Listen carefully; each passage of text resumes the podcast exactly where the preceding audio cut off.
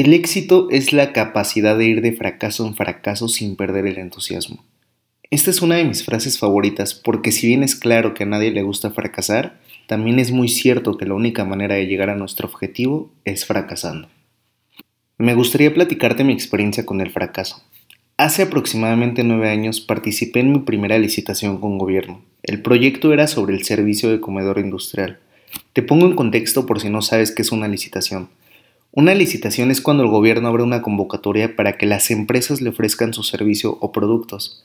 Por así decirlo, es una competencia entre empresas para poderle proveer de tus servicios al gobierno.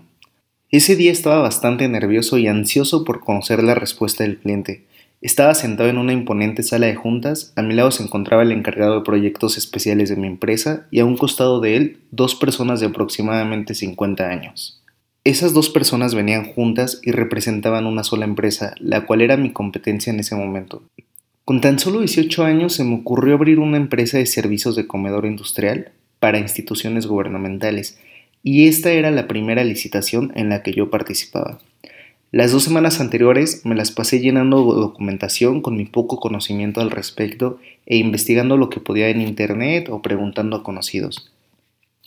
Total, que llegó el día de presentar la propuesta al cliente. En una licitación de gobierno evalúan primeramente los costos que estás ofreciendo, después tu experiencia y al último detalles técnicos. Y entonces comenzó la licitación. Éramos dos empresas las que concursábamos, la mía y la de los otros dos que ya te mencioné anteriormente.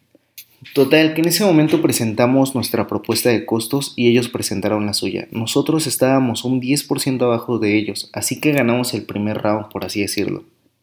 El director de la institución gubernamental a la cual le queríamos ofrecer nuestro servicio me felicitó por el gran trabajo que habíamos realizado con nuestra propuesta. Posteriormente pasamos al segundo round. Ahí fue cuando me comentó el cliente que pasáramos a entregar la experiencia que teníamos en el ramo de las cocinas industriales.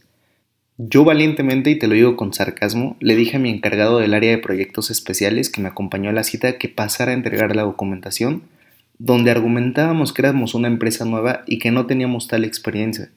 Sin embargo, teníamos el personal calificado para cumplir con el trabajo con la máxima calidad requerida. Entonces mi colaborador entregó nuestro folder con un par de hojas donde justificábamos nuestra falta de experiencia, pero nuestro total compromiso. Y justo en ese momento también pasaron las otras dos personas que te había comentado anteriormente a entregar su formato de experiencias ellos literal llevaban dos cajas llenas de contratos, formatos, de imágenes, no sé, de muchísimos documentos que avalaban su experiencia dentro del ramo. Realmente me ganaron por mucho el segundo round. Así que pasamos a los detalles técnicos y fue un empate, ambos estábamos al 100. Y bueno, ya habíamos realizado todo el proceso de la licitación cuando el cliente se mete con sus empleados y después de media hora más o menos salió y nos mencionó que había decidido darle el contrato a la empresa que era mi competencia, ya que contaban con más experiencia que yo. Y aunque mi empresa les había interesado bastante por los costos que estábamos manejando, que eran un 10% menos que ellos, se decidieron inclinar por ellos por nuestra falta de experiencia. La licitación en ese momento era aproximadamente de 2 millones de pesos anuales, de los cuales me iban a quedar de ganancia un poco más de la mitad. En un parpadeo miré cómo se iban esos 2 millones que servirían para dar empleos y continuar creciendo. No te voy a mentir, en el momento sentí un poco de desilusión y desaliento, pero en ese momento me puse a analizar a fondo todo lo que había pasado y le busqué la enseñanza. La vida me estaba dando una solución futura que necesitaba saber. La solución era buscar una empresa con experiencia, realizar una alianza con esa empresa y ofrecerles algún porcentaje de ganancias. A mediano plazo me ayudó muchísimo aquella desilusión de ese día.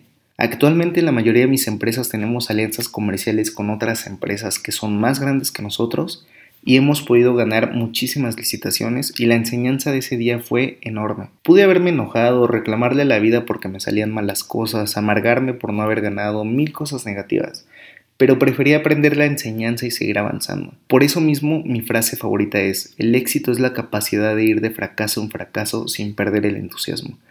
Porque ese día no perdí el entusiasmo y aprendí la excelente lección de mi pequeño fracaso. ¿Por qué te da miedo emprender? ¿En serio te da miedo fracasar? ¿Sabías que el único fracaso garantizado está en no intentarlo? Cuando tengas este miedo, ponte a pensar en qué es lo peor que podría pasar y qué es lo mejor que podría pasar. E inclínate siempre por el lado positivo de la balanza de qué es lo mejor que podría pasar y hazlo. A final de cuentas, es algo que tienes que pasar y es algo que tienes que aprender. Yo mi consejo sería que te arriesgues y que emprendas. Emprender es de valientes y es de gente fuera de lo común. Y te lo digo con toda sinceridad y con toda la experiencia que tengo a lo largo de 11 años, que el fracaso va a ser tu mayor maestro y tu mayor aprendizaje. Y bueno, espero que te haya ayudado este consejo y cada que te sientas con ese miedo a fracasar, vuelve a escuchar el audio. Y si te gustó esto de los consejos, házmelo saber en mensaje terminando el audio y sabré que tengo que continuar con esto. Te mando un fuerte abrazo, querido emprendedor, y te deseo mucho éxito.